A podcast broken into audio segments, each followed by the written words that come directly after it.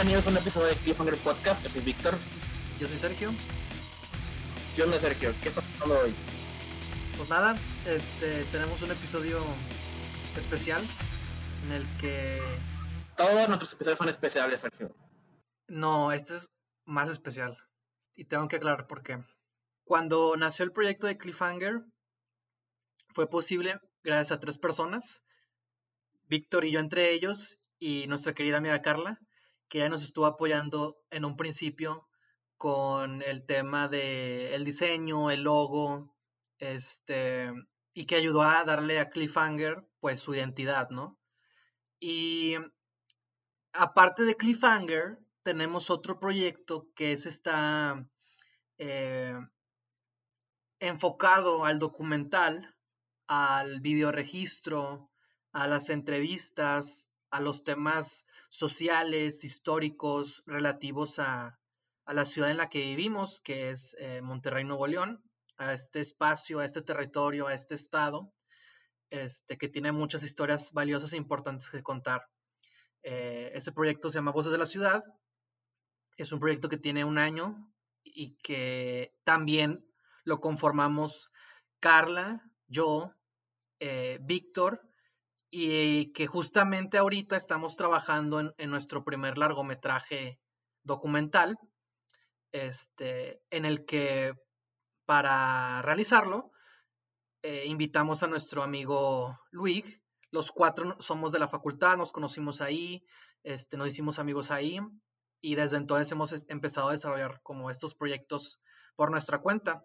Y la razón por la que hago toda esta introducción es porque a raíz del documental en el que ya estamos trabajando, este, pues salió la convocatoria de DocsMX, un festival de cine de Ciudad de México, eh, obviamente enfocado en el documental, que lleva años haciendo una convocatoria que se llama el Reto Docs, que consiste en hacer un documental, eh, un cortometraje documental en 100 horas. Eh, Carla, Víctor y yo ya habíamos participado hace tres años con un cortometraje llamado Aula 307 y pues eh, debido a la pandemia yo tenía muchas ganas de, grabar, de salir, obviamente hemos tenido que quedarnos en confinamiento, de respetar las, normas y demás, y esto implica pues no, no, no grabar, ¿no? Entonces, eh, por muchas razones y proyectos que estoy desarrollando, eh, tenía muchas ganas de hacer algo, ¿no? Y llegó la, convocatoria del Reto Dogs como anillo al dedo y fue cuando decidí convencer a mis eh, cuatro amigos de, que me acompañaran en la, loca, en la loca aventura de hacer un documental en 100 horas, ¿no?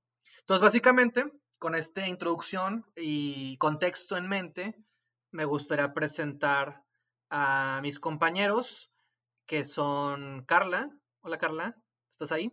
Hola. ¿Y Luis, estás ahí? Hola, hola, presente. Por aquí ando. Perfecto. Antes de empezar a platicar sobre cómo hicimos todo este desmadre, porque sí fue un, show, me gustaría eh, platicarles que el cortometraje final, el cortometraje que pudimos hacer, ah, porque es importante aclarar esto. Cuando tú te inscribes a, esta convocatoria, eh, tú das tus datos de quiénes van a conformar tu equipo y tú no sabes de qué va a ser el tema. La, convocatoria se abrió el viernes 9 de octubre y iba a terminar el martes 13. Desde que abrió la convocatoria el, día viernes al mediodía, DocsMX nos mandó un, archivo, una serie de documentos donde te incluyen las cortinillas del festival que tienen que ir en tu cortometraje, y al mismo tiempo una serie de documentos eh, que te amparen de que estás haciendo este proyecto junto con ellos y también te revelan la, temática, ¿no?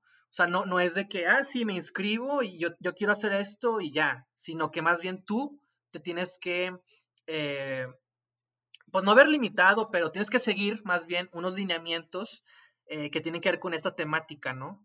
Entonces, obviamente nosotros no sabíamos, nunca sabes de qué, de cuál va a ser la temática, pero sospechábamos que por la situación del año iba, iba a tener que ver con la, la pandemia. Yo ya tenía unas ideas por ahí que quería tratar, pero pues no podía hacerlas sin saber cuál era la temática que DocsMX nos iba a proporcionar para sobre eso realizar un documental. Y en efecto, este, la, convocatoria tenía que ver con, la pandemia, con qué, es lo que va a pasar, cómo vamos a tomar esto, si para bien o para mal. Y eh, discutiendo las ideas, eh, salió el tema de, la contaminación en la ciudad y eso nos orilló a crear el cortometraje que, que terminamos haciendo, que se llama La Ciudad del Progreso. Y que antes de hablar de él a detalle, me gustaría que ahorita pudiéramos ver el tráiler de lo que eh, viene siendo el, producto final, ¿no? Y a continuación, ahora sí pasamos a, platicar con, con, todos los integrantes del equipo para ver cómo, cómo fue que hicimos esto posible, ¿no? Este, vamos a poner el tráiler. Yo defino que en Nuevo León hay una verdadera ecomafia perfectamente bien organizada.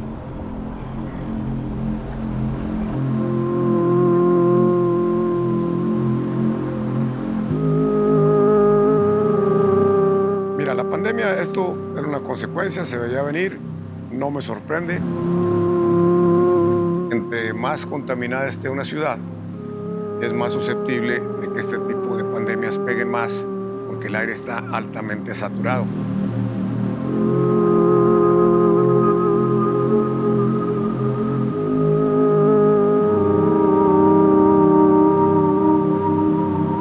Entonces los chavos, los niños batallan mucho porque la contaminación te causa un efecto cognitivo tremendo. Están subsistiendo en esta cámara de gases. Es un cuento de terror, una novela de terror. Y entonces nos quieran acostumbrar a vivir contaminados.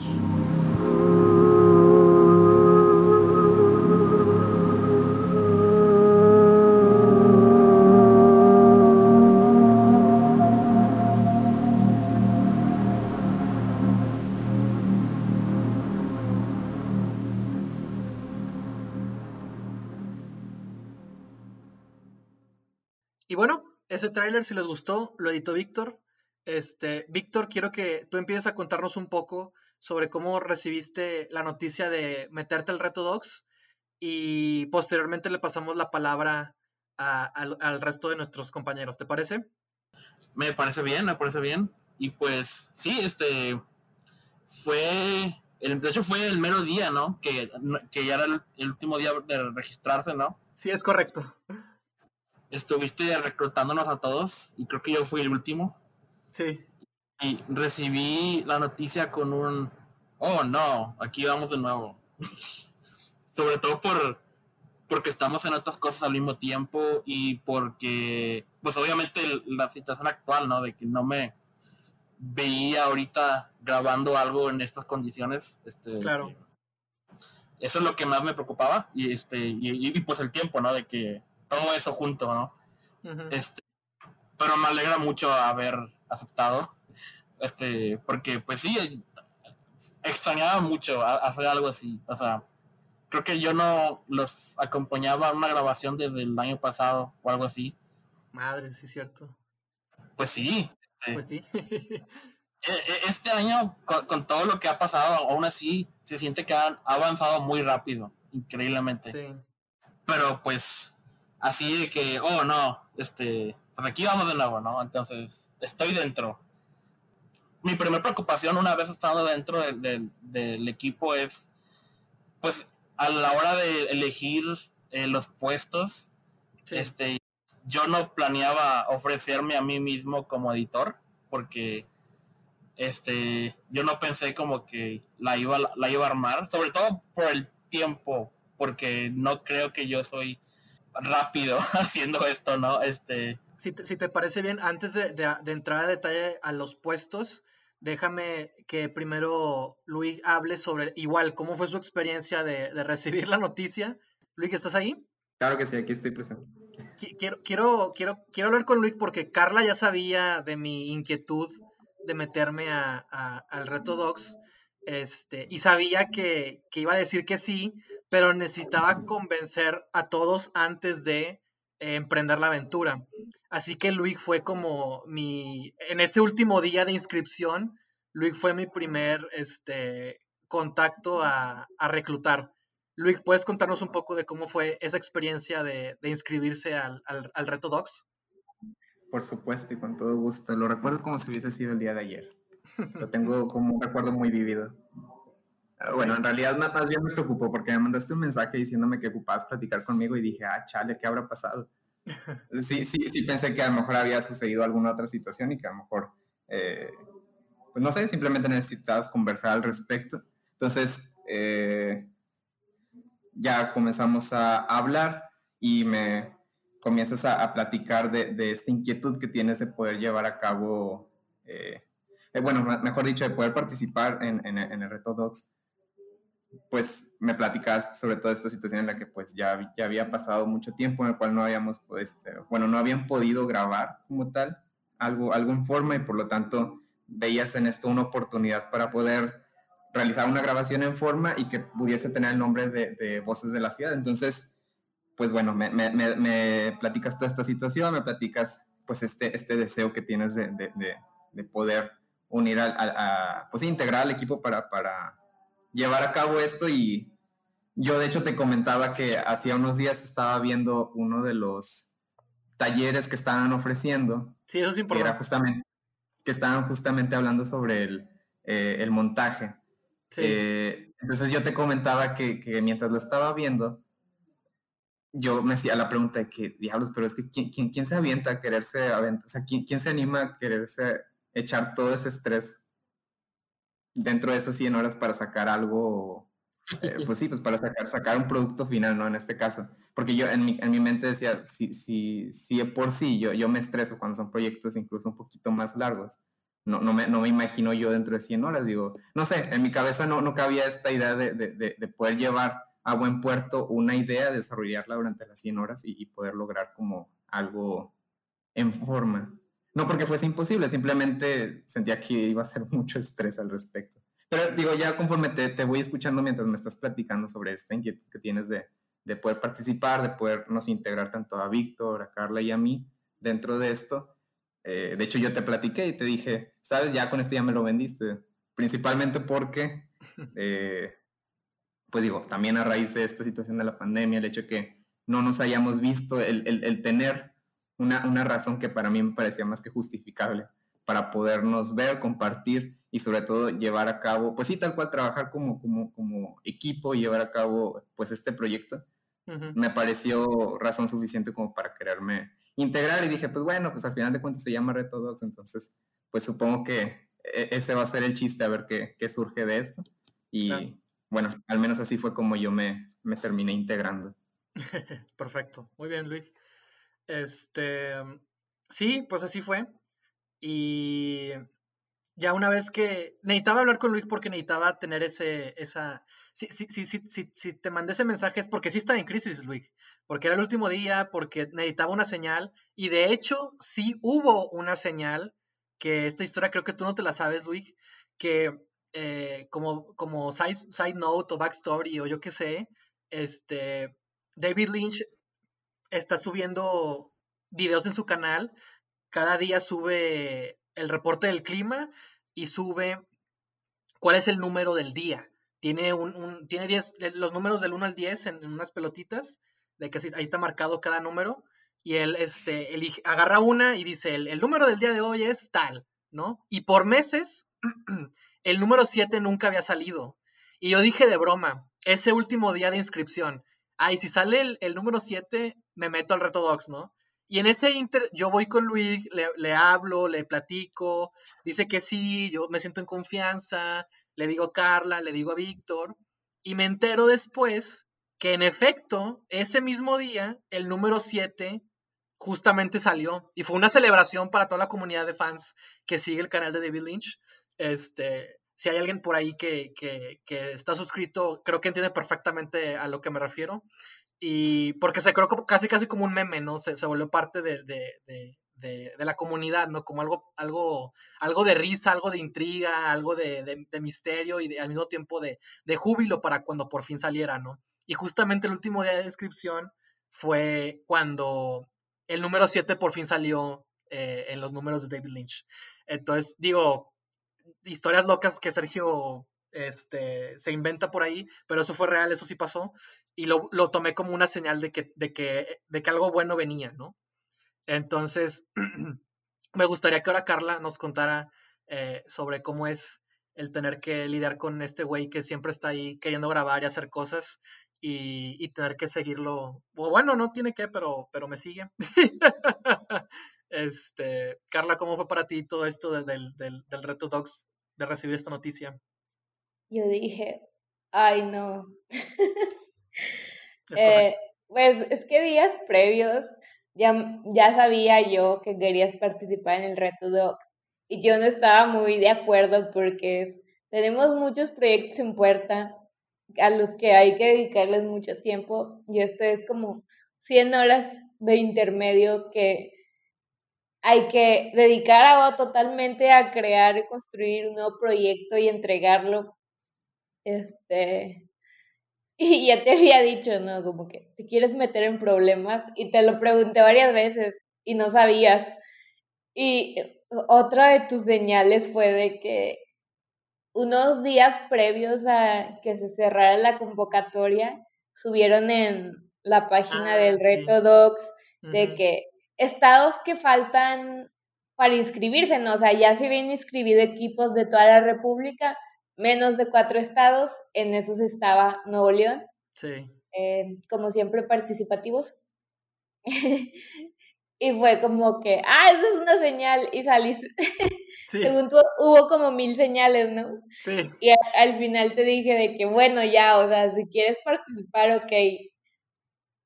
Ok, me uno, pero, pero tú tomas la decisión, ¿no? Y tomaste la decisión que fue un sí.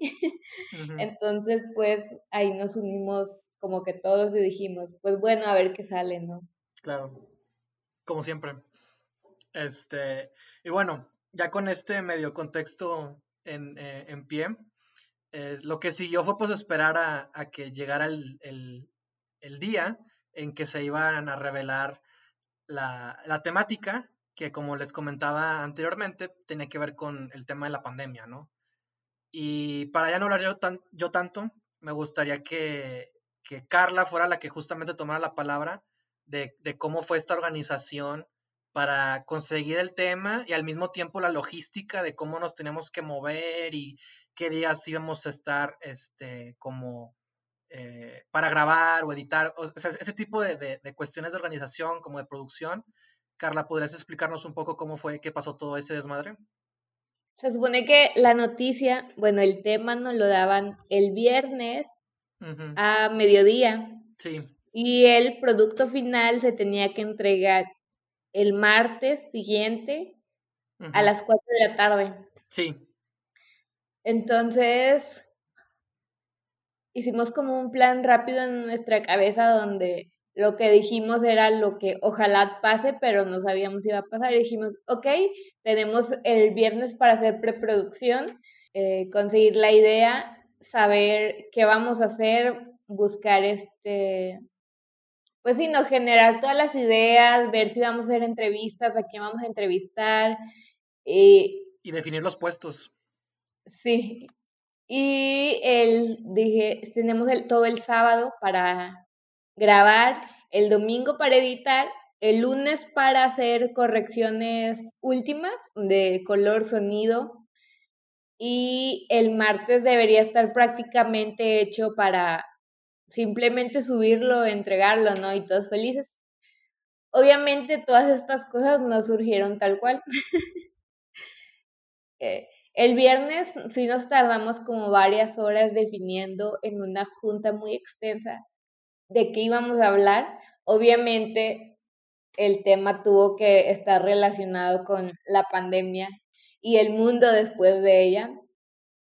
Eh, pero pues no podíamos contar cualquier historia, ¿no? Entonces estuvimos pensando y pensando qué historia podíamos contar que hablase sobre esto, pero que fuera como importante para nosotros o, o no sé, no, no fuera algo tan banal, ¿no?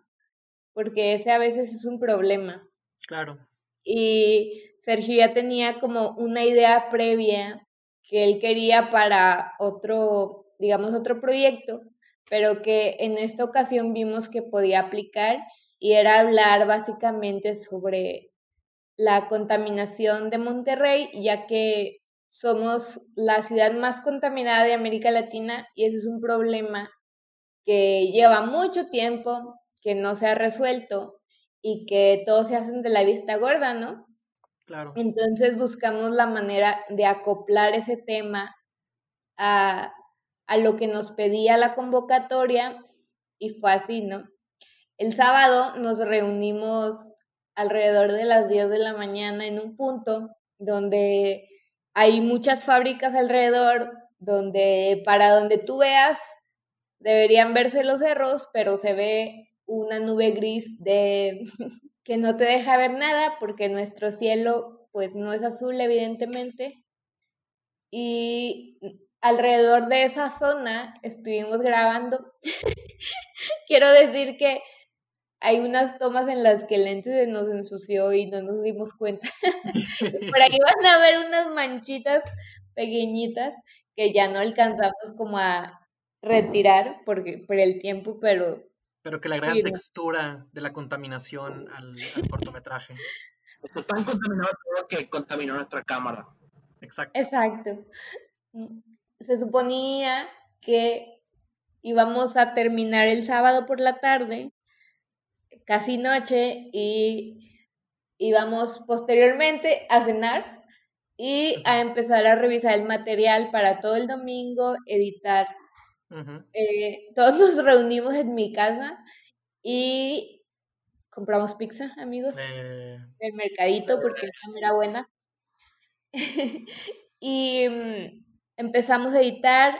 Eh, se suponía que ya nos habíamos dividido los puestos Víctor sería edición, Sergio era guion, dirección y producción, Luis es sonido directo y postproducción de sonido, y yo era básicamente fotografía y color, corrección de, color. De hecho, Carla, quiero interrumpirte ahí porque algo que me gustó mucho cuando estábamos haciendo la preproducción fue que justamente cuando propuse la idea, este, que, que, que justamente mientras íbamos grabando, eh, me di cuenta que la historia que estábamos contando era la de... Es la historia de una ciudad contaminada que aún y con la pandemia, la contaminación no va a detenerse, ¿no? Entonces, eh, con esto en mente, yo pensé en personajes, pensé en lugares en donde podríamos justamente encontrar esa contaminación que, necesitábamos, ¿no? Entonces, este, mientras yo estaba pensando en eso, en la estructura también, en cómo, en cómo lo íbamos a, construir, eh, tú precisamente fuiste pensando en lugares. Y eso me gustó mucho, se me hizo como algo muy padre, porque ya ibas pensando visualmente en los escenarios, en los lugares, que yo te propuse algunos y tú em, te pusiste a pensar en muchos más, ¿no? De hecho, por ti conseguimos la primera y última toma. ¿no? Que, justamente yo, yo, había querido de que quiero que la primera toma, más bien, quiero que la última toma remita a la primera, ¿no? Para jugar con algo, con esta idea de, un ciclo. Que no termina o algo así. Este, y justamente la primera toma la conseguimos por, por, por, una foto tuya en Instagram, ¿no? Y me gustó mucho, mucho eso, como tú eras la fotógrafa, fuiste pensando en los lugares, en los escenarios, y fuiste trazando una ruta de locaciones por las cuales nosotros nos podíamos ir moviendo para conseguir eso que necesitábamos y el día sábado concluíamos con el que fue nuestro único entrevistado que pude conseguir gracias a, Twitter, que fue el ambientalista Guillermo Martínez Berlanga, del que yo he escuchado y he leído muchísimo, todas, muchísimas de las notas que tienen que ver con la contaminación, mucha, muchos de los medios a, a quien entrevistan es a él y por eso yo lo ubico y, sé, y sé quién es. Bueno, no, es que sepa quién es, pero sé que cuando hablan de la contaminación, Guillermo es uno de esos personajes que destaca en el tema ambiental aquí en Nuevo León. Entonces me parecía muy chido el poder eh, entrevistarlo a él, ¿no? Y afortunadamente lo logré conseguir por Twitter, o sea, no tenía, bueno, tiene un Facebook, pero como que se veía que no lo usaba tanto, este, no tenía otra manera de conseguir un número, no sabía quién podía conocerlo y descubrí que tenía Twitter y que era muy activo, le mandé mensaje, lo seguí, bueno, más bien, lo seguí, después él me siguió y ya que una vez él me siguió, yo pude mandarle un mensaje. inmediatamente le planteé toda la onda de que estamos haciendo un, cortometraje, o más bien te quiero hacer una entrevista para una convocatoria, somos de, de la Universidad Autónoma de Nuevo León, este, tenemos experiencia con el documental y queremos hablar de la contaminación. Y muy, muy, muy, muy abierto, muy dispuesto, Guillermo este, se prestó para, para apoyarnos inmediatamente el día sábado. Y como él podía en un horario de tarde, este, justamente Carla planeó eh, como esta ruta de producción o, quedamos de que, la mejor manera es terminar con él. Y eso fue lo que hicimos. Él fue nuestro último punto de rodaje ese día sábado, este, más unas cosas que quedaban pendientes para el domingo. Y, también justamente Carla fue la que se le ocurrió la idea de, prestarnos su, su, casa, su espacio, ese espacio para que nosotros pudiéramos trabajar todos en un mismo, en un mismo lugar y que no hubiera tantas distracciones del tener que irnos, separarnos y a ver cómo le hacíamos, ¿no? Entonces, esos, esos, detalles siento que, que estuvieron muy, muy padre y que ayudaron a que la producción tuviera más forma y pudiera irse encaminada hacia una dirección concreta, ¿no? Este, no sé si quieres agregar algo más, Carla, sobre lo que nos faltó grabar para el día domingo, por ejemplo. Bueno, el, el domingo nos la pasamos editando nos faltaban algunas tomas, o sea, hubo un punto, un lugar al que, bueno, hubo varios lugares a los que ya no alcanzamos a ir a grabar, que necesitábamos. Eh, entonces el domingo decidimos, como última parada, ir eh, a una zona donde hay varios edificios eh, cercana para grabar. Mientras tanto, dejamos a Víctor encerrado editando y sonido eh, que es Luis, Sergio y yo, nos fuimos a grabar esas, esas tomas. Entonces volvimos, vaciamos el material y Víctor siguió, ¿no? Ah, y también grabamos una última toma que fue la del Cerro de la Silla al anochecer. y en la mañana habíamos grabado la misma toma, pero en el amanecer. Entonces, realmente hicimos esas como cosas como lo más rápido que pudimos porque ya no había tiempo. Nos hubiera gustado eh, porque en realidad queríamos mostrar edificios, no edificios altos, edificios lujosos. Sí. Pero nos iba a tomar como más tiempo porque realmente donde está la zona donde hay más, más edificios como más grandes y más tupidos es en otra área de San Pedro, ¿no? Que es por aquí como que donde vienen acá los ricos de Nuevo León. Pero ya no podíamos ir ahí porque estaba un poco más retirado, entonces fuimos a este punto que ya tenía medio planeado el día anterior, solo que no alcanzábamos a pasar.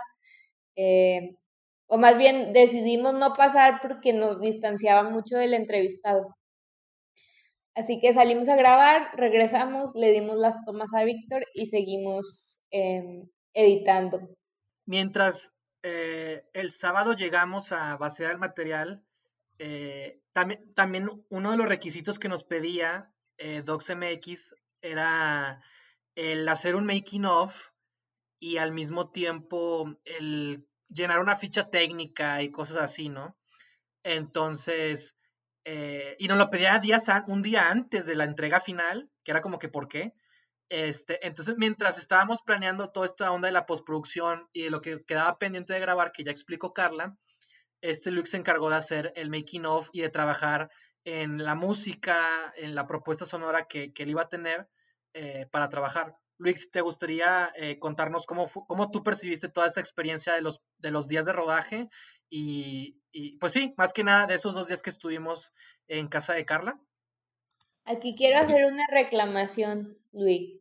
¿Por qué no incluiste a mis lomitos en el making of? Quiero saber no tenía clips con ellos. Bueno, al menos no agregué el último. Entonces, sí, ya, ya, no, ya no quise revisar el material que subieron a Drive. Entonces me quedé con lo, con lo último que quedé. Entonces, en esas tomas te aseguro que no estaban los lomitos. Entonces, por esa razón ya no los integré. Y te aseguro, te aseguro que vivo con ese remordimiento después de que lo entregué.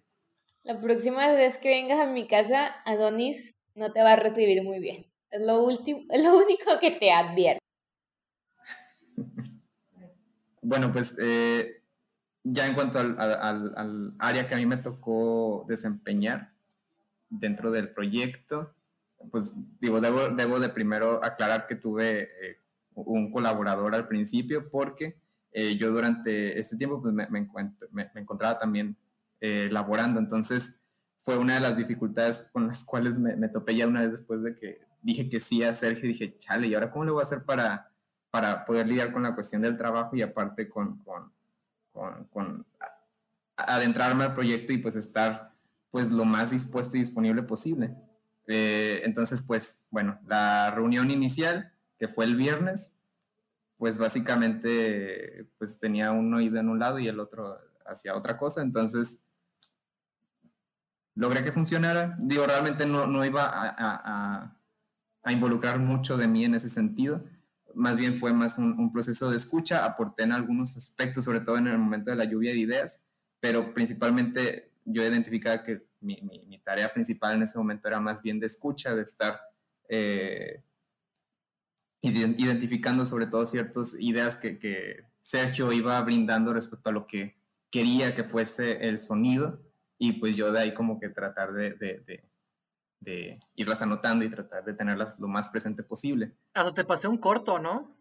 Sí, de hecho, un día no, mentira, fue ese mismo día. Fue ese mismo día por la noche. Sí, fue, fue el mismo día. Sí, es correcto. Exactamente. Entonces, ya eso también me sirvió como, como una referencia para tenerlo muy presente. También debo de, de, aclarar que, eh, como tal, era mi primera vez trabajando en diseño, digo, en, en, sonido como tal.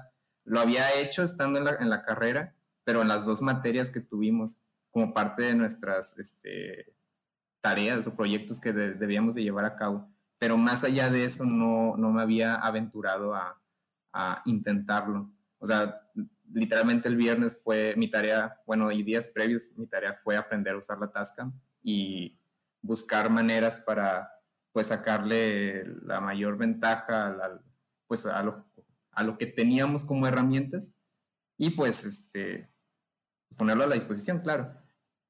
Entonces, ya el segundo día yo no podía estar en la primera parte de, la, de las grabaciones, entonces ahí fue cuando le pedía a Víctor que me pudiera apoyar con, sonido directo durante el, pues sí, durante la mañana del primer día.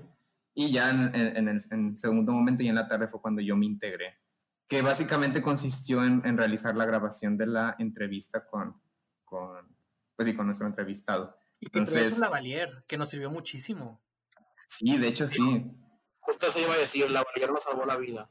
Eh, se escuchó mucho mejor que, en, que el íbamos a usar antes de, que tú aportaras tu, tu Lavalier. Sí, es de, esas cosas providenciales que de repente uno se acuerda y dice, ay, pues ahí tengo la Lavalier. Entonces, eh,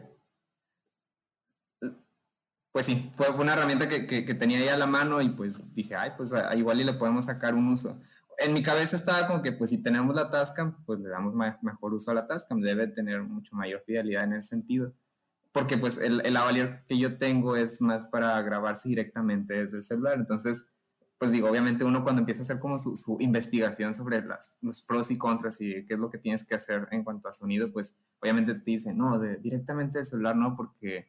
Eh, pues la, información que capta va a, ser, va a estar mucho más comprimida o no vas a poderle sacar mucho partido a eso, ¿no? Al momento de estar pues, produciendo. Pero obviamente, y, teniendo en cuenta que era un, este, un proyecto que tenemos que sacar en 100 horas, lo, lo, mejor que te salga, aunque esté comprimido el audio, pero que lo menos que le tengas que mover a eso, es una maravilla. Entonces, eh, pues nos animamos a usar el lavalier nos funcionó muy bien justamente, entonces eh, ya no hubo mucho que trabajar en cuanto a, postproducir pues el, audio de la, de, la, de lavalier como tal, el audio captado con el lavalier.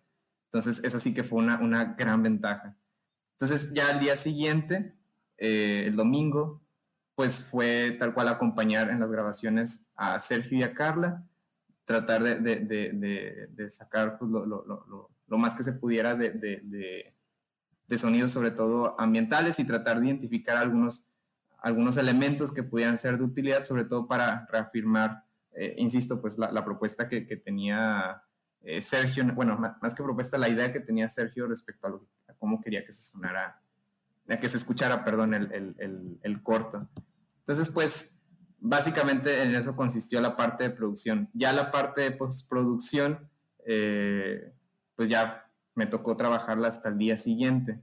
Eh, durante el, inter de la noche, lo que fue la, pijamada del sábado al domingo, pues vi como oportunidad para ir a, ir a buscar en bancos de, sonidos pues algunos elementos que pudiesen ser de utilidad. Obviamente en, mi cabeza yo pensé que con unos cuantos, muy pocos, iba a ser más que suficiente. Obviamente ya trabajando, ahora sí que haciendo el diseño sonoro, pues te das cuenta que no, nunca dos, tres es más que suficiente, tienes que tener muchas más. Pero bueno, eso, eso me va a quedar como, como área de oportunidad. Pero bueno, también me sirvió para estar buscando sobre todo eh, música que pudiese acompañar al, al, al, corto. Entonces, fueron las áreas en las cuales me estuve desempeñando sobre todo durante la noche y el domingo siguiente, pues ya en el trabajo del making of, que pues, como comentó ya Carla, pues Lamentablemente no estuvieron los lomitos presentes, pero creo, creo que es un making of más que competente. Este, resultó bastante bien, debo decirlo. Muy bien, Luis. Ahora, este, ya, ya, ya explicamos un poco cómo fue esta onda del rodaje. Eh, Víctor, te toca contar no solo cómo fue tu experiencia grabando sonido y acompañándonos en la primera mitad del, del primer día, que fue el sábado, sino también cómo fue la experiencia de de empezar a, trabajar el material, este, porque tú y yo trabajamos en un primer, primer borrador de lo que eh, vendría siendo el cortometraje. Bueno, pues con referencia del sábado, este, fue bastante divertido volver a salir y grabar cosas en la, en la Tascam, aunque no esperaba, este, yo cuando ya decidimos puestos, yo no sabía que iba a tener que hacer eso pero ya una vez este que me avisaron de eso, eh, hablé con Luis el, la noche anterior y, ahí hablamos de qué lo que ocupar, ¿no? Me, pidió que grabara sonidos mecánicos y obviamente todos los ambientes posibles, grabamos muchos autos y pues básicamente mientras Carla y Sergio estaban a un lado esto, grabando cosas con la cámara, yo estaba grabando sonidos de, de autos y de semáforos y cosas así, cualquier cosa que, pensé que iba a servir. Y pues ya la edición fue lo más complicado para mí, este, por el hecho de que este, nuestra entrevista con el señor Guillermo estuvo muy, muy, muy padre. Este, el, fue, el señor fue muy, muy generoso con su tiempo, ¿no? Proporcionó muchas cosas chidas, ¿no? Entonces ya lo, lo, difícil fue resumirlo todo, ¿no? Este, que porque obviamente teníamos la, la el límite de, que no, no, se podía pasar 10 minutos, ¿no? Y pues correcto, correcto, correcto. Obviamente Sergio tenía una estructura con la entrevista, no le hizo muchas preguntas, ¿no? Pero pues también el, el señor fue muy abierto, este, con la conversación, ¿no? este, no solo respondía a las preguntas, sino que elaboraban muchas cosas, ¿no? Lo cual nos sirvió mucho porque teníamos muchas, mucha, mucha información, ¿no? Entonces lo difícil fue resumirlo y, y encontrarle una estructura a todo, ¿no? Que todo lo que dijera tuviera un orden, que se sintiera coherente, ¿no? Y eso fue la parte más difícil en la que Sergio me ayudó mucho, ¿no? Porque estuvimos revisando el material muchísimas veces, estuvimos haciendo que me ayudó mucho porque hizo notas, ¿no? Este, mientras yo estaba eh, con otra tarea de sincronizar los audios, Sergio me ayudó eh, este, al escuchar el material por su cuenta, ¿no? Y anotar las cosas que le parecían que iban a ser más útiles. Eso fue lo que me llevó todo el día del sábado y la madrugada del domingo, ¿no? Fue toda una aventura y sobre todo porque al, al final este, también tuve mucha ayuda de Carla que eh, al final también nos ayudó a salvar el día.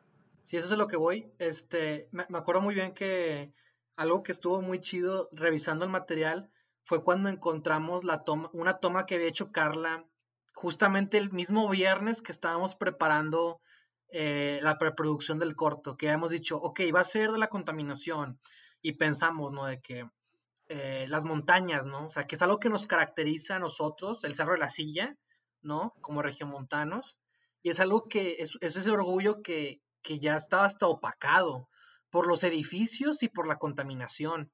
Entonces, eh, Carla subió a su pues, azotea, no sé cómo se le diga, el techo, algo así, porque tiene una vista muy padre de los cerros, precisamente.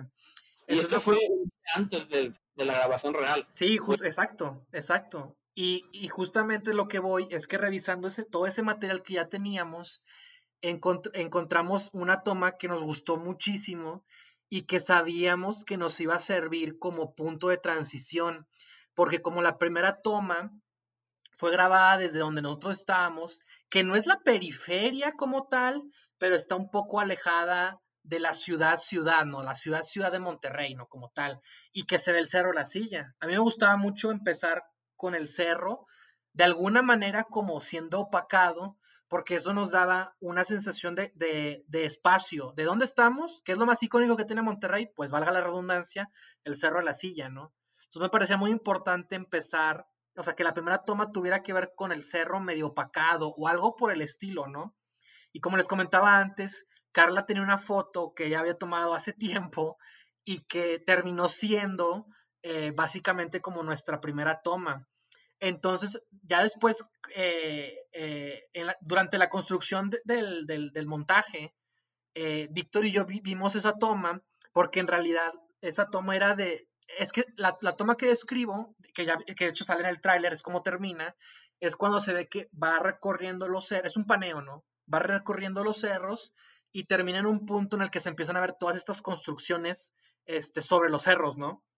Entonces, originalmente la toma creo que era al revés. O sea, empezaba desde los cerros con los edificios y luego se movía hacia el otro punto. Y que Víctor, Víctor y yo la vimos y Víctor fue el que dijo, vamos a revertirla, vamos a hacerla al revés y que empiece desde el cerro y termine con las construcciones.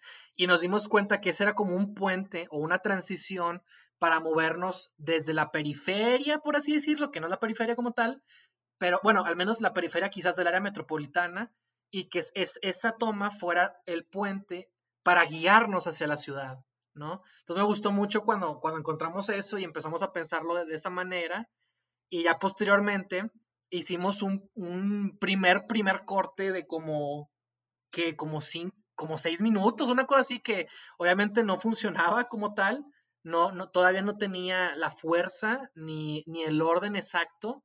Entonces, ya en ese punto que, que, está, que estaba pasando mucho tiempo, que Luis todavía tenía que trabajar en la cuestión del diseño sonoro, que quedaba cada vez, pues insisto, menos horas, fue que eh, Carla se prestó para ayudarnos y, y, básicamente ella se integró para, ahora sí como tal, eh, ir, ir, ir, terminando ese, ese primer corte, ¿no? Y, Carla, me gustaría que, pudieras contarnos esa experiencia de trabajar en la, en la edición del cortometraje también. Ok, pues realmente a lo que yo me dedico generalmente en los proyectos es editar, ¿no? Es como mi, mi área de enfoque casi siempre. Y en esta ocasión yo no iba a ser la editora oficial, pero estaba ahí por si acaso algo se necesitaba, ¿no? Entonces, digamos que durante el montaje intervine en dos ocasiones. Una fue em, del material que ya habían como elegido y así, les ayudé a estructurar, eh, les ayudé a estructurar el, el orden de la entrevista, o sea, porque obviamente no se pasa igual que se grabó, ¿no? Porque unas cosas se dicen antes y van después y así, ¿no? Claro. Entonces... De hecho, em, eso fue importante, el definir el principio. Yo, yo era algo que estaba como batallando en lograr y que ya con tu ayuda fue que se pudo definir. Sí, entonces pues me aventé la, los pedazos que habían seleccionado en entrevista y empecé a quitar y a poner y a mover eh, en cuanto a orden, hasta que digamos que saqué como un, un boceto, ¿no? De lo que podía ser el, el, el corto. Eh, en cuanto al sonido, ¿no? Bueno, en cuanto al audio de la entrevista y con eso ellos empezaron nuevamente a trabajar montando imágenes, vistiéndolo y posteriormente em, el lunes, oh no, los lomitos llegaron. Quieren aparecer. ¿Ves, Luis? Vinieron por ti.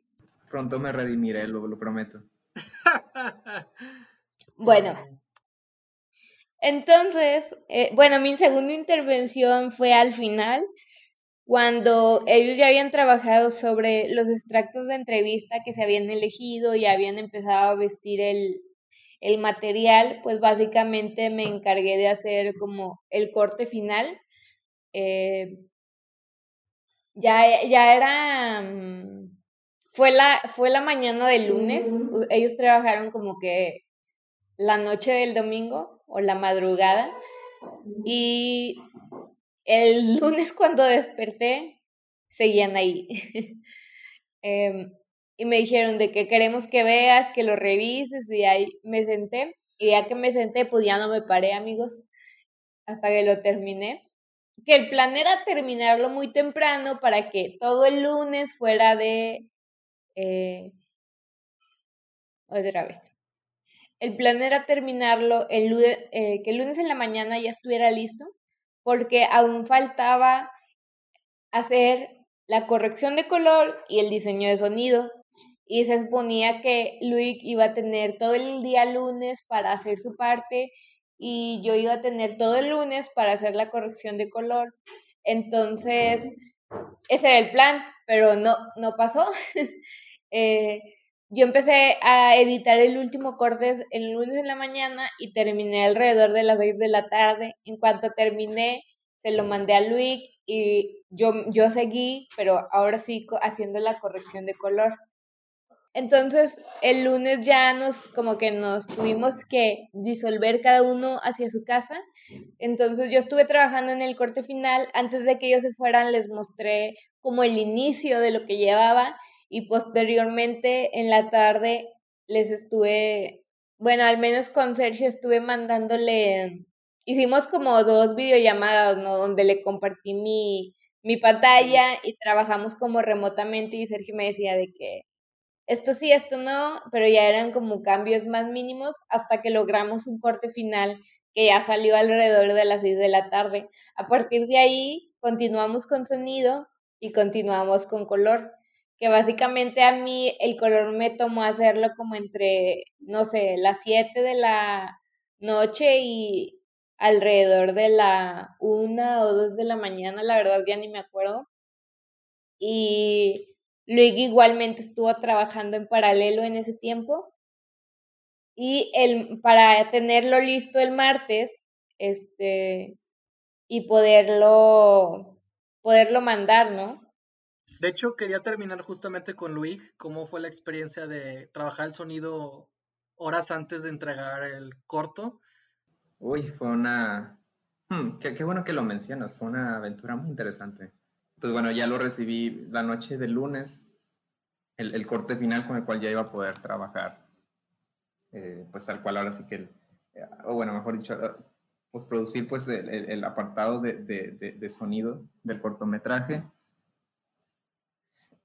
trabajé hasta las 10 de la noche ese, día. Principalmente me enfoqué en, la parte de la, de la entrevista, del audio de la entrevista, o tratar de,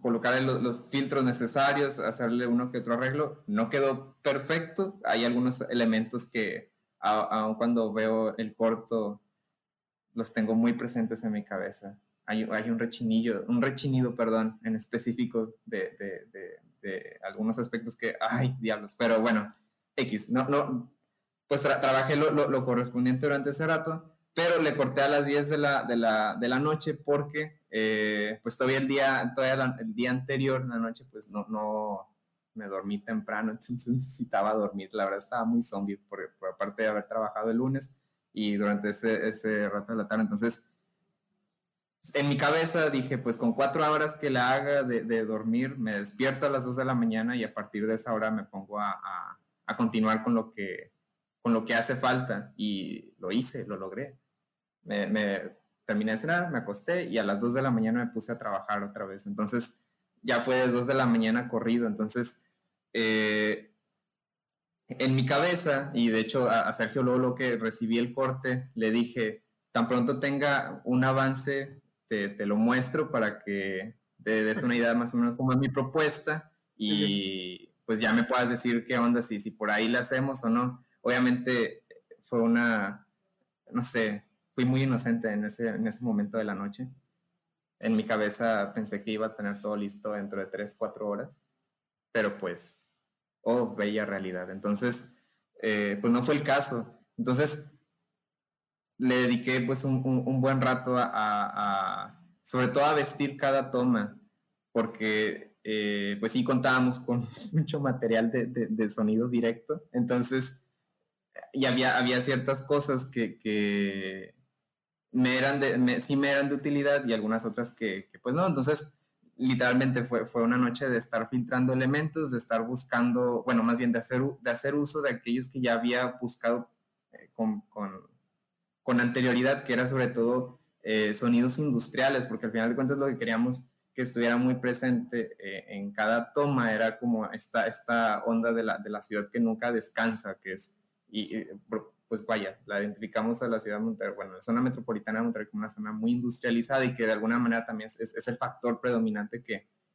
genera como esta situación o este tema que, se desenvuelve dentro del, cortometraje. Entonces, era un elemento que, tenía que estar presente. El problema es que, y era lo que les comentaba en un principio, es que cuando crees que con tres, cuatro audios de eso la armas, te das cuenta después que no, necesitas muchos más, muchos más, muchos más. Entonces, eh, pues en ese sentido sí, sí fue como una, una, dificultad porque me di cuenta que para el primer minuto con 30 segundos ya le había dedicado casi tres horas de estar como, como pues sí, está trabajando sobre todo aspectos. De hecho, el primer minuto con 30, casi dos minutos del corto, es, es, es, el, que, el que tiene como que más cosas respecto a, a, a capas de, de, sonido. Obviamente ya para ese punto me, me dije, no manches, ¿no? ¿no? No puedo dedicarle tanto tiempo nada más a una parte porque necesito continuar con lo demás porque todavía faltaban ¿qué serán? ¿6, 7 minutos? Sí, todavía faltaban 7 pues minutos dura, de, Dura 8.54. 8.30.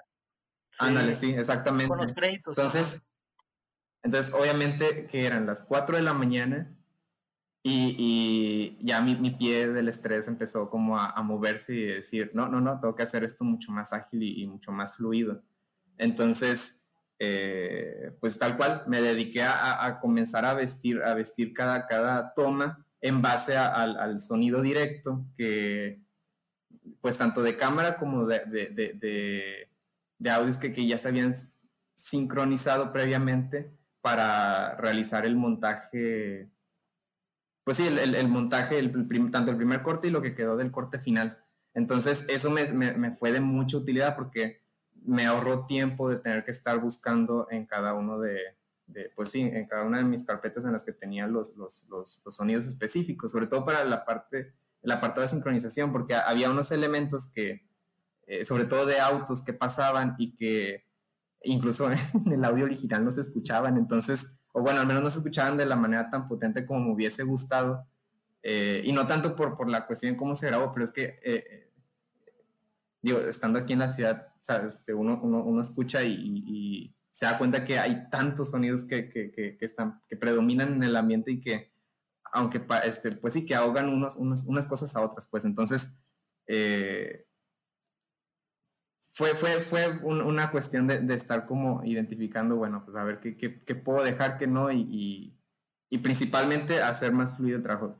Pues me llegó la hora de ir al trabajo y de manera providencial ese día no hubo mucho que hacer en la oficina, entonces eh, tuve la oportunidad de dedicarle, básicamente mi, mi día laboral de, de, del martes eh, fue dedicado a estar trabajando el, el, el el diseño sonoro y, y, con trabajar el diseño sonoro estoy diciendo tal cual, vestir, vestir cada una de las, de, las, de las escenas y de las tomas presentes en el, en, el corto. Entonces, eh, mi meta siempre es lograr, lograr estar como a, tiempo en este caso se me hacía que nomás no, nomás no me daba la, la, la, la vida y lo logré, que fueron las 2 de la tarde, si no me equivoco, que exporté mi, mi, mi, mi, sonora y se la mandé directamente a esta Carla. De hecho, ya a Sergio ya ni le dije nada porque lo que me apuraba, porque yo sabía que Carla iba a ser el, el, el, el agregado final,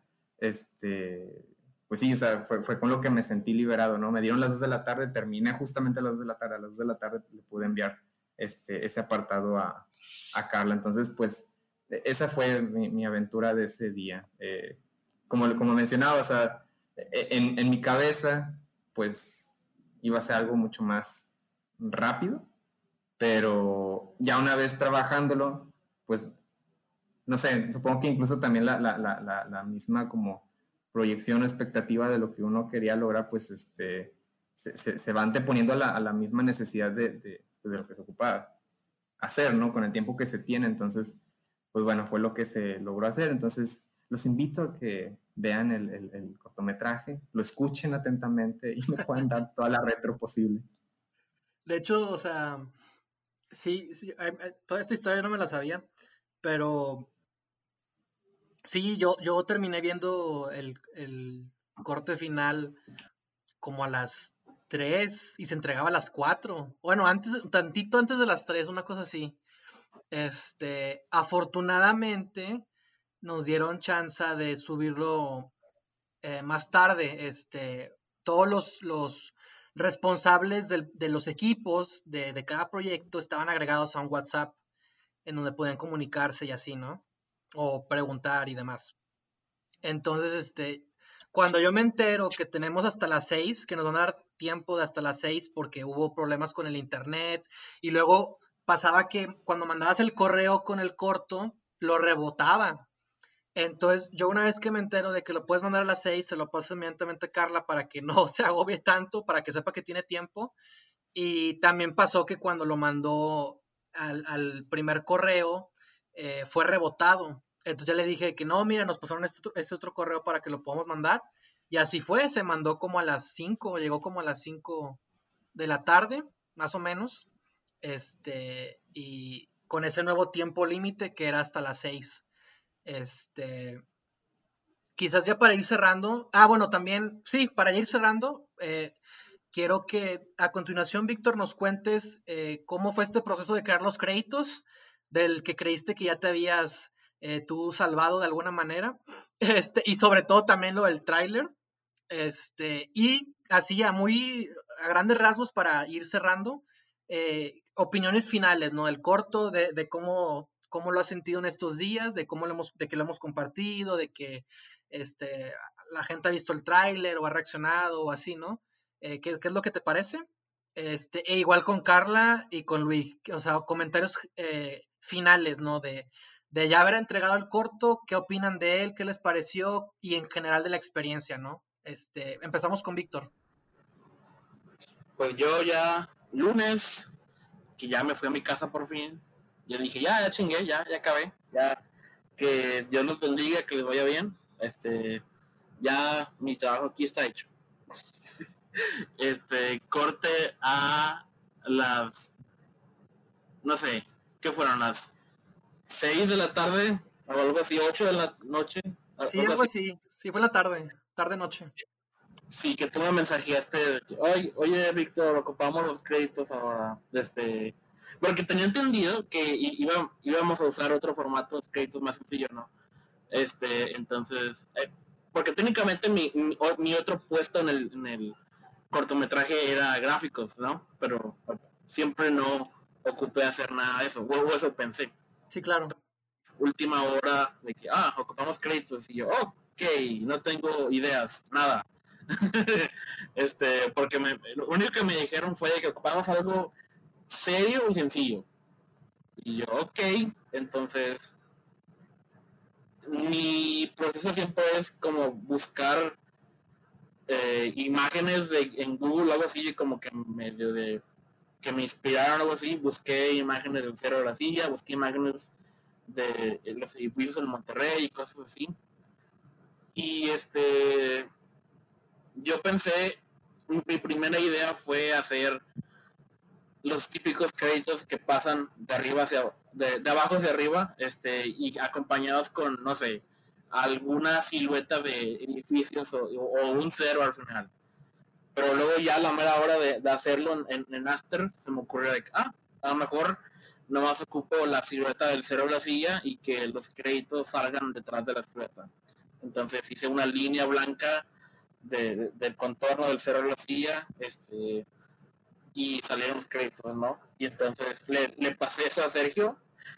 Ah, no, este, lo preparé para, lo exporté pero luego viendo lo que hice se me ocurrió de que, ah, bueno, pues a lo mejor lo puedo hacer un poquito más, este, este, lo, puedo elaborar más, ¿no? Y a lo mejor en lugar de una línea representando el contorno, a lo mejor sí es una silueta. Y luego ya poco a poco la idea fue creciendo, ¿no? Y terminó siendo la silueta del cero de la silla con un, este, este, como que empieza como que en el, no sé, luz de tarde o algo así, que como que poco a poco se va oscureciendo y son estrellas y ahí salen los créditos atrás del cerro. Y ya cuando se acaban los créditos, la luz se apaga y aparece el logotipo de Voz de la Ciudad.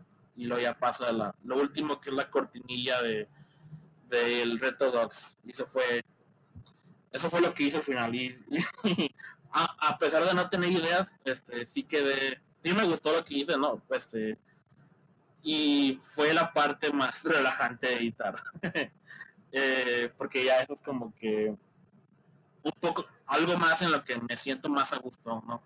Entonces ya se lo, eh, le mostré todas las versiones y así como a mí le gustó más la última versión que hice, con, ya con todo completo, con las estrellitas y este y el cielo así en noche y pues eso fue lo que lo terminé ya como a la una de la mañana. Este, este, nada me faltaba un pequeño dato que, que lo conseguí más tarde en, en, ese mismo día y ya eso fue lo que mandé al final.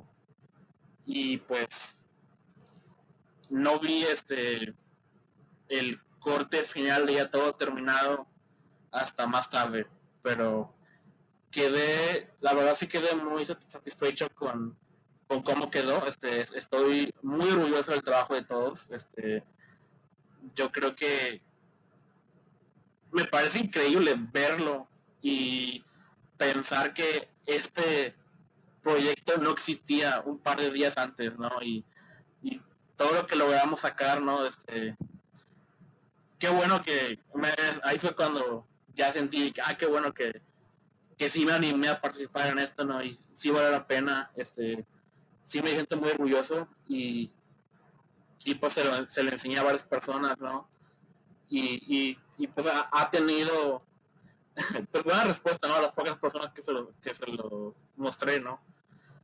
Y pues ya hablando de, de lo del trailer, porque otra vez pensé que ya, ya, ya, ya chingué, ¿no? Ya, ya, otra vez, ahora sí ya entré los créditos, ¿qué más quieren de mí? ¿Qué más podría pasar?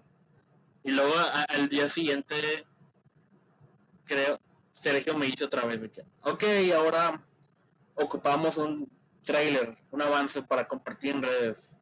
Y, ah, eso sí, nada más quiero aclarar que em, el, el, día del cierre de la, del Reto Docs se hizo un, una videollamada en Zoom con todos los integrantes eh, participantes que quisieran estar y se empezó a comentar, pues era un, como una actividad de, también de cierre, ¿no? De, la actividad, de que cómo les fue y cosas así.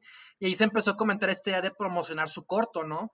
Había uno de los, eh, no sé cómo se les diga, no sé si es jurado o de los organizadores del, del festival que dicen, ¿no? De que no hay peor película que la que no se ve, ¿no? Y obviamente hacemos estas cosas pues para que se vean, ¿no? O porque hay algo ahí eh, hay inquietudes, ¿no? Que queremos ver retratadas en la pantalla, ¿no? La importancia de, la difusión, de la exhibición del, cine, ¿no? De lo que se hace, ¿no? Este, el, proyecto no termina cuando lo termina, sino cuando por fin llega a las pantallas, ¿no? Entonces, eh, yo ya tenía en mente esta idea de, que, ¿sabes qué? Y ellos mismos dijeron de que hagan un tráiler o algo, una onda así del póster. Yo ya tenía pensada como esas ideas y, ah, y cabe aclarar, ahorita, ahorita eh, ah, cuando se estrena este podcast, el corto todavía sigue eh, para visible. ¿Por qué? Porque nosotros mandamos el material, mandamos los cortometrajes, ellos lo recibieron y se encargaron de organizarlos para subirlos a sus plataformas de manera directa. Entonces, por ejemplo, La Ciudad del Progreso es uno de los cortometrajes que se hicieron y que está disponible todavía en, estos últimos eh, dos días. Se cierra, el último día es el viernes, este viernes, eh, ¿qué día es? 23. Eh, y yo quería el tráiler, yo le, pedí a Víctor con todo esto en mente de que, ¿sabes qué? Si hacemos un buen tráiler, si hacemos el póster y lo empezamos a, promocionar, a subir a nuestras redes, va a pegar. O sea, estoy seguro que pega y que va a llamar la atención y qué mejor que subirlo el mismo día que, que los cortometrajes ya están disponibles para su visionado. Entonces, los cortometrajes estuvieron disponibles a, partir de este sábado pasado, que fue el sábado 17 y, cierran este viernes 23. Entonces yo dije, le voy a decir a Víctor de una vez que haga un tráiler, que esté listo para el viernes, para que así yo verlo y todo y poder eh, prepararme para empezar a subirlo a redes, programar y que pueda pegar eh, en el Facebook, en el Twitter, en el Instagram, que todos se enteren que hicimos un cortometraje y que anime a verlo. Y creo que fue una gran decisión hacerlo, no solo porque creo que le quedó con madre el tráiler, sino porque además eh, sí pegó, sí, se cumplió, la gente sí, le llamó la atención, sí lo empezó a ver, sí lo empezó a compartir y, quizás no es el corto que más se ha visto de todos los que están, pero tampoco es el más bajo. Y creo que sí ayudó mucho esta estrategia que yo tenía en mente de no solo hacer un trailer, sino también hacer un póster. Y un póster chido, ¿no? Un póster que llame la atención, que tenga todo lo necesario para que pueda atraer, ¿no? Entonces ahí fue cuando dije, ¿sabes qué? Le voy a decir a Víctor, anda bien confiadito, tengo que decirle porque es algo que necesitamos. Y fue la experiencia que nos va a contar Víctor a continuación. Sí, cabrón, no te hagas la víctima. Yo ya estaba en mi casa, este, ya viendo películas y la madre, este, y, y, ahora de, oh no, tengo otra cosa que hacer, ok.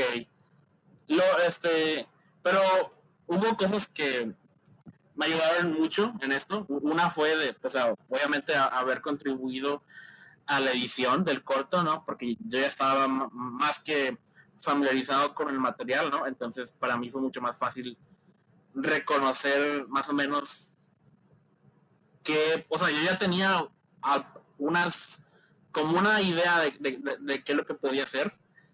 Y este, obviamente también ayudó mucho el hecho de que me gustan mucho los trailers en general. O sea, y soy fan de los trailers. Se dicen chingo, ¿no? Entonces ya conozco a toda madre este, como más o menos la estructura que tienen. Y de hecho la parte de editar el trailer fue poner los logos al principio. Este poner la voz en off de Guillermo sobre la toma de la que siempre de la que hemos estado hablando del cero de silla siendo tapado por por los autos, el camión de Coca-Cola todo feo y luego poner los logos, eso fue la parte que me emocionó mucho porque sintió como un trailer real, ¿no? Y de hecho también agradezco la música que, que Luis eh, consiguió para el, el, corto porque ayudó un chingo también para el mood del trailer. Este fue una muy buena música que también me, ayudó mucho a, que el, el trailer quedara bien, ¿no? Y pues fue muy divertido. Este, la verdad sí fue muy, muy divertido editar el trailer. Y de hecho no, no me tomó más que a lo mejor como dos horas y media eh, el, el, día que me, que me dijo que lo hiciera. Este, y el día siguiente, este, ah, ese mismo día le pedí a tanto a, a Carla que hizo el póster y a Luis que me pasara material ¿no? para tenerlo como en limpio para ayudarme con el trailer.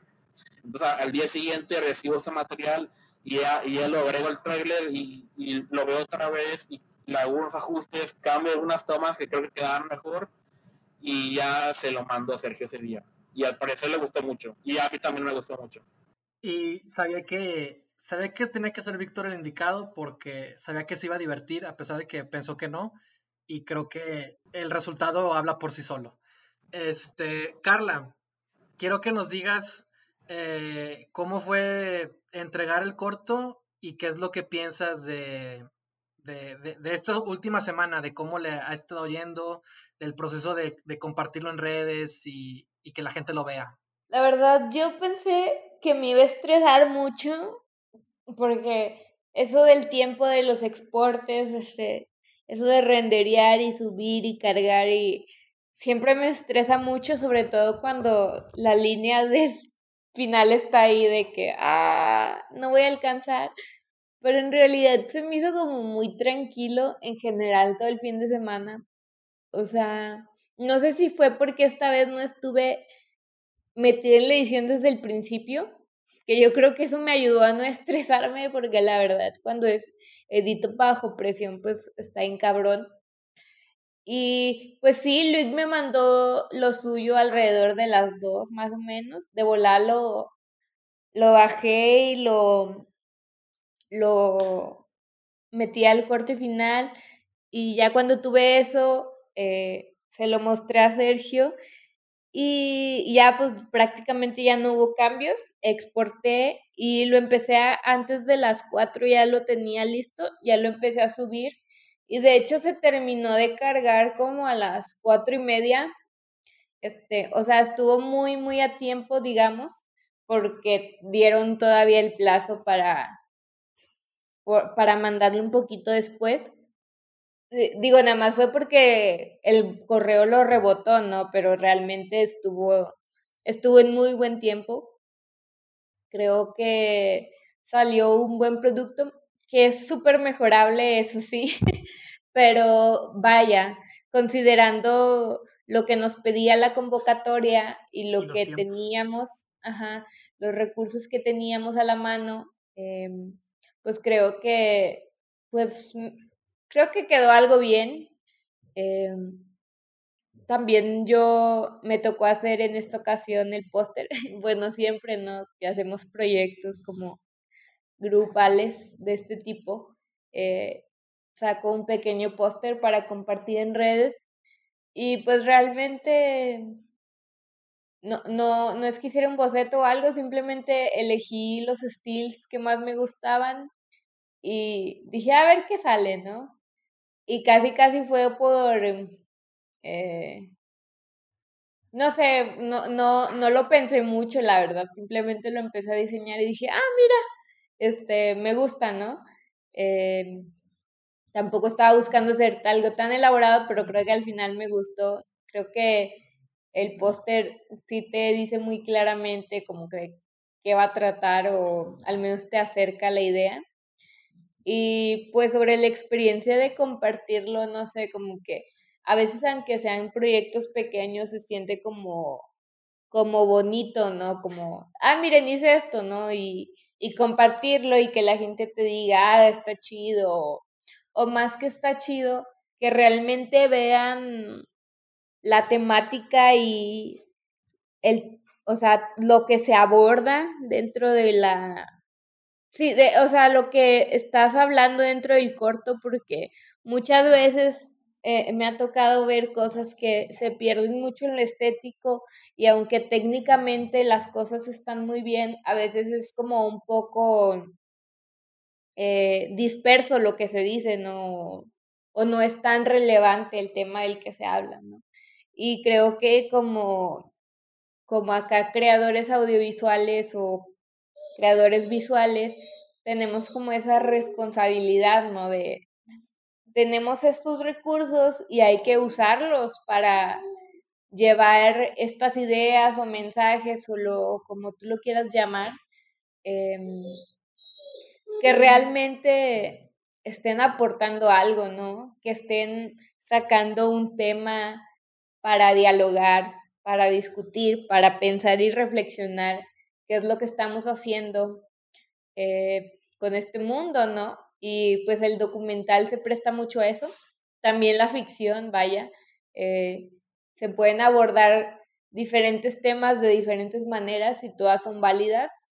Y, y creo que al final de cuentas es como lo más importante, ¿no? ¿Qué te queda al ver algo así, no?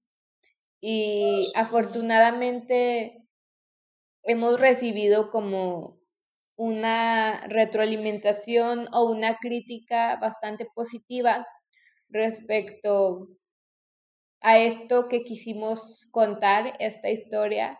Y eso es algo que te alienta bastante a seguir, ¿no? A, a decir como que yo aquí no importa si no tengo el gran presupuesto de la vida, eh, pero estoy haciendo algo que a mí me gusta, me nutre y creo que puedo aportar algo, ¿no? A los demás. Está muy chido que estén existiendo este tipo de convocatorias que te animen, sobre todo a las personas jóvenes, ¿no? A estar creando, a estar haciendo sus contenidos, eh, a, darle vida a sus ideas, a sus historias y no tener que esperarse hasta que tengan el presupuesto adecuado porque pues realmente nunca es suficiente o que ganen la beca o que ganen aquel fondo porque pues somos muchos los que queremos contar historias y, y no todos tenemos ese acceso a, a una gran producción, ¿no? Entonces creo que lo importante es animarte a contar tu historia y hacerla como puedas, ¿no? Ya más adelante tal vez se te presenten oportunidades, pero pero no te puedes quedar esperando, o sea, tienes que salir y participar en este tipo de concursos, este, ya no importa, ¿no? Si ganas algo o no, pero mientras tengas la oportunidad como de decirle al mundo lo que piensas y lo que crees y encontrar en ese mundo alguien que comparta tus ideas, creo que pues es lo más bonito, ¿no? Lo, lo que realmente como vale y lo que te llena, ¿no? A final de cuentas. Muy bien, Carla. Estoy completamente de acuerdo. este, de hecho, quería resaltar dos puntos. Eh, uno es que a mí lo que más, bueno, que son tres. Eh, yo tampoco, a pesar de que dormí poco y, y que pues estuvimos trabajando ¿no? Eh, de manera intensa o no sé cómo decirle, yo tampoco me sentí tan acabado o cansado o así. Y sobre todo me sentía con la confianza, yo no estaba estresado, o, un poquito como con el pendiente de los tiempos, claro, creo que como todos. Pero hasta eso yo sabía que, que tengo un buen equipo que me respalda y en el que confío y que, y que saca las cosas, ¿no? Entonces para mí, pues fue, fue genial el poder tener esta oportunidad con ustedes, ¿no? Eh, yo sabía que me iba a arrepentir más de no haber participado en Reto que de haberlo hecho, ¿no? Y ahorita, eh, pues así me siento, ¿no? Y creo que, como dice Carla, hicimos algo eh, bastante bien con, los lineamientos que teníamos y sobre todo con los tiempos. Obviamente, si hubiéramos tenido más tiempo, pues hubiéramos refinado más el, el producto final, ¿verdad? Eso, eso, eso no, no, no, no se cuestiona. Este, lo otro que quería destacar era que sí, que efectivamente lo que algo para destacar de DocsMX es que no solo Nuevo León participó, que se hicieron en total cuatro cortometrajes contando el nuestro, sino que además fue la primera vez que todos los estados de la República participaron en la convocatoria. Y eso, eso te dice, eso te habla de, de, que, pues es que son más de 100 cortos. O sea, eso te dice que, que hay un interés, que, que convocatorias como esta te permiten acercarte, ¿no? Y lo que dice Carla es, completamente acertado. Este, y yo creo que hay que apostar por un cine que sea más honesto y menos perfecto, porque muchas veces eh, esa idea de la perfección nos termina atormentando y nos termina haciendo más mal que bien, y a veces incluso nos, nos, nos puede impedir el atrevernos a contar historias. Entonces es mejor que mientras tú seas honesto, mientras tengas a un buen equipo de gente en la que confías, con la que te identifiques, que compartan una serie de valores o de, inquietudes, yo creo que eso es más valioso a tener, como dice Carla, el mayor presupuesto del mundo, ¿no? Y te invita a cuidar tus proyectos, a, a que no te desanimes de hacerlos, ¿no? Creo que esa es la reflexión más importante. Y Luis, con esto, con todo esto que estamos platicando, ¿tú cómo ves el corto? Este, ¿y qué opinas de todo, de todo esto que estamos platicando? Ay, debo decir que ya me la dejaron muy difícil porque ya después de, estos dos discursos de cierre, bueno, casi cierre, realmente como que no, no, estoy muy seguro de qué más pueda aportar o agregar con mis comentarios, Pero bueno, respecto al cortometraje, eh, igual yo me siento pues, muy, muy satisfecho con, con el resultado final. Eh, rescato lo, lo, que mencionó este Víctor, de que lo, lo, más sorprendente es lo que quedó como, como producto final, siendo una idea que no había estado presente pues con muchos días de anticipación, porque digo, y es algo que, también acabas de mencionar, o sea, a veces buscamos tanto esta perfección, sobre todo cuando incluso a veces tanto que ni siquiera pasamos de la idea a la acción. Entonces, eh, el hecho de que este tipo de, experiencias, que es, por ejemplo, una, una, una situación que le, le, encuentro como, como una gran oportunidad, sobre todo, por ejemplo, para personas que a lo mejor sean de la idea que yo tenía previo a participar, que era esta como... Eh, pues sí, como esta, esta, esta, esta sensación, a lo mejor no tan, no tan, de no tanta, de no tanta disposición por, por querer sumarse o, animarse a participar en experiencias como esta, debido a que, pues no, ¿cómo voy a, a, meterme tanto estrés si, si, a lo mejor para sacar yo una idea, pues me tardo mucho, incluso no solo para sacarla, sino para el momento de ejecutarla y sobre todo para pues producirla. Entonces, eh, este tipo de experiencias como que con, con, con, los motivos y con, con, las, con el contexto ideal. En, en, mi caso, pues el contexto ideal fue eh, tu llamada, Sergio, fue pues el, el, el, saber que pues iba a estar presente tanto Víctor como Carla. Pues para mí esos ya fueron como que los motivos más que suficientes como para decir, está bien, pues sí me lo aviento, a ver qué surge, ¿no? Eh, y bueno, pues viendo el resultado final, pues claro que me siento más que contento porque pues de otra manera en esos cuatro días hubiese que visto Netflix, supongo. Entonces, logramos sacar algo que, que, que, es de mucho valor y que es algo verdaderamente significativo y que está teniendo pues un impacto y sobre todo que, está siendo visto. Y, y no, no, no, está siendo visto nada más por, por, por, el mero gusto de que, ay, nos está viendo gente. O sea, no, nos podemos dormir con la idea de que lo que están viendo o lo que llegaron a ver les puede dejar algo, algo, algo, algo verdaderamente, insisto, algo verdaderamente significativo sobre una situación presente en nuestra ciudad y que, como mencionamos en el cortometraje, para que lo vean, no es spoiler, bueno, no, no es spoiler, pero es, pues es, es, un cuento de terror, es un cuento de terror que, que, que ah, si no hacemos algo, eh, pues si no actuamos en este momento, pues, pues va a seguir y va a continuar y no vamos a saber exactamente cuál es el final. Entonces, eh, insisto, una, una, gran experiencia que a mí lo que me gustaría enfatizar es el hecho que es una gran experiencia que se convierte en una gran experiencia otra vez por el hecho de que lo compartes con grandes personas. En este caso, pues fue con ustedes tres, que pues eh, fue una, una reunión tal cual, porque pues ya hacía mucho tiempo que no nos veíamos, entonces pues sí, o sea, tal cual, o sea, e, e, es hacer algo entre amigos y no hacer cualquier cosa, sino hacer algo de valor. Entonces, algo maravilloso, sin duda. Eh, respecto a la respuesta que ha tenido, pues mira, yo me acabo de dar cuenta que mi papá hasta comentó el, el, el, el video en una de las publicaciones que, que, se hizo de, Voces de la Ciudad, entonces, sí, sí vaya. Ajá, entonces es como que, órale, ni, ni cuenta me había dado.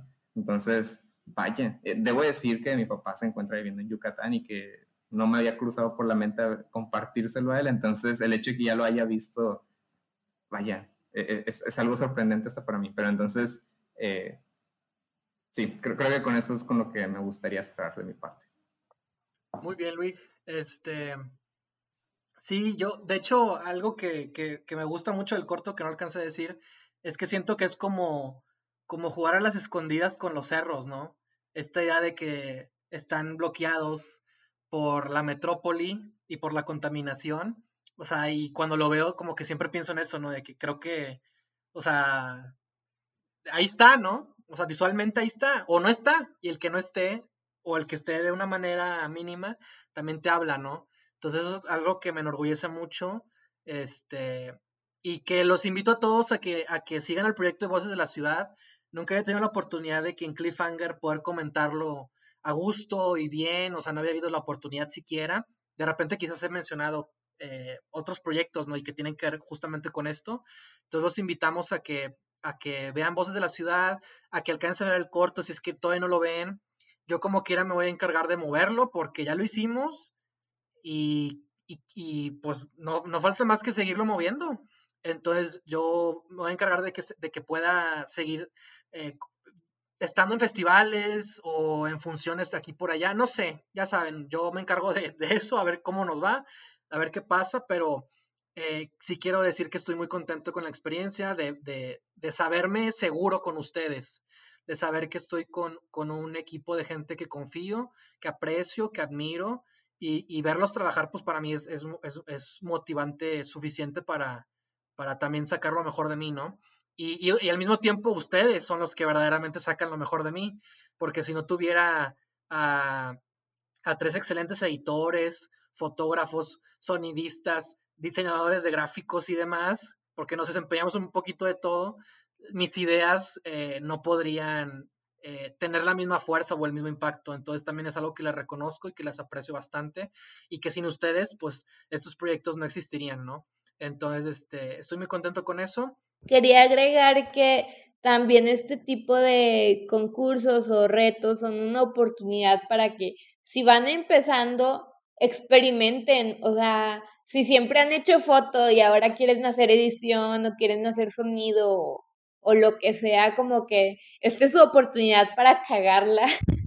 o sea, porque pues no va a tener alguna repercusión, ¿no? O sea, es una oportunidad para que experimenten y vean qué otras cosas pueden hacer o les pueden gustar, porque a veces no nos atrevemos porque luego entramos a un proyecto formal y dices, pues aquí no la puedo regar, ¿no? Y es como una oportunidad muy chida para experimentar y para pues poner a prueba nuestras capacidades, ¿no? Y también quería decir que últimamente el IMCINE está sacando cursos chiditos de postproducción, de producción de muchos, de muchas áreas y son gratis. Y yo ya tomé como tres de color y de postproducción, que son las áreas que a mí me gustan. Y que así como ellos, eh, igual que Reto Docs, también estuvo dando como cursitos para hacer el reto. O sea, hay, hay muchos medios, ¿no? Para conocer y para, pues, seguirse nutriendo, ¿no? de lo que les gusta y desarrollarse. Y está chido como que, mm, mm, como que no siempre estar esperando oportunidades así como que súper grandes, sino como animarse a hacer otras cosas y de ahí, no sé, a lo mejor alguien te ve y dice, ah, me gustó, o te invita a participar en otros proyectos y la verdad está chido de que, pues andar ahí, de que pues en el duro y dale, ¿no? y mis frases de viejita. Este, pues sí, no, simplemente es eso, ¿no? Como animarlos a, a que se avienten, ¿no? Y ya a ver, una vez que se avientan, pues a lo mejor y caen en algo chido. Sí, totalmente, totalmente. O sea, hay muchas convocatorias, hay muchos eh, talleres, sobre todo ahorita con el tema de la pandemia, eh, todos están abriendo sus puertas, curiosamente, ¿no? Eh, están invitando a que la gente, pues no se quede, o sea, que se atreva, como dice Carla. Y justamente la experiencia del reto Docs eh, consiste en eso, en te atreves, te atreves a tomar el reto y, estoy muy contento de que, de, que de que nos hayamos atrevido porque justamente la experiencia pues es algo para, para la posteridad, este, además del cortometraje, ¿no? Y ahora sí, Víctor, este, para cerrar, ¿dónde pueden encontrarnos? Qué bueno que me preguntas, Sergio. Nos pueden encontrar en Anchor, Apple Podcast, Google Podcast, Spotify y YouTube, y a veces en Facebook. ¿Qué aprendimos el día de hoy, Víctor, para cerrar? Yo creo que la verdadera ciudad del progreso son los amigos que hicimos en el camino. Tenías que decir algo así. Quiero aprovechar este podcast para decir que Víctor tiene Frozen en Blu-ray. Pensé que iba a decir que, era un bobo. y es un bobo. Sí. y yo soy el Larry del equipo. ok. Cuéntanos, tu experiencia haciendo Larry, Luis. Esto, esto está saliendo de control. Va a ser para otro momento. Cliffhanger. Esta es la parte buena en que la gente quiere saber el chisme. Estoy jugando Kingdom Hearts 3 ahorita y ya mero llego al nivel de Frozen y estoy muy emocionado, por cierto. Y voy a dejar esto aquí. Nadie te obligó a decir eso. Pues si no hay nada más que agregar, gracias por escucharnos. Nos vemos en la próxima sintonización de un nuevo episodio y nos vemos todos hasta la próxima. Gracias chicos por habernos acompañado. Sí, muchas gracias. A huevo. Fue un, un gusto, fue un gusto. Pueden regresar cuando quieran. Ah, muchas gracias. Y bueno, con eso es todo. Bye. Nos vemos.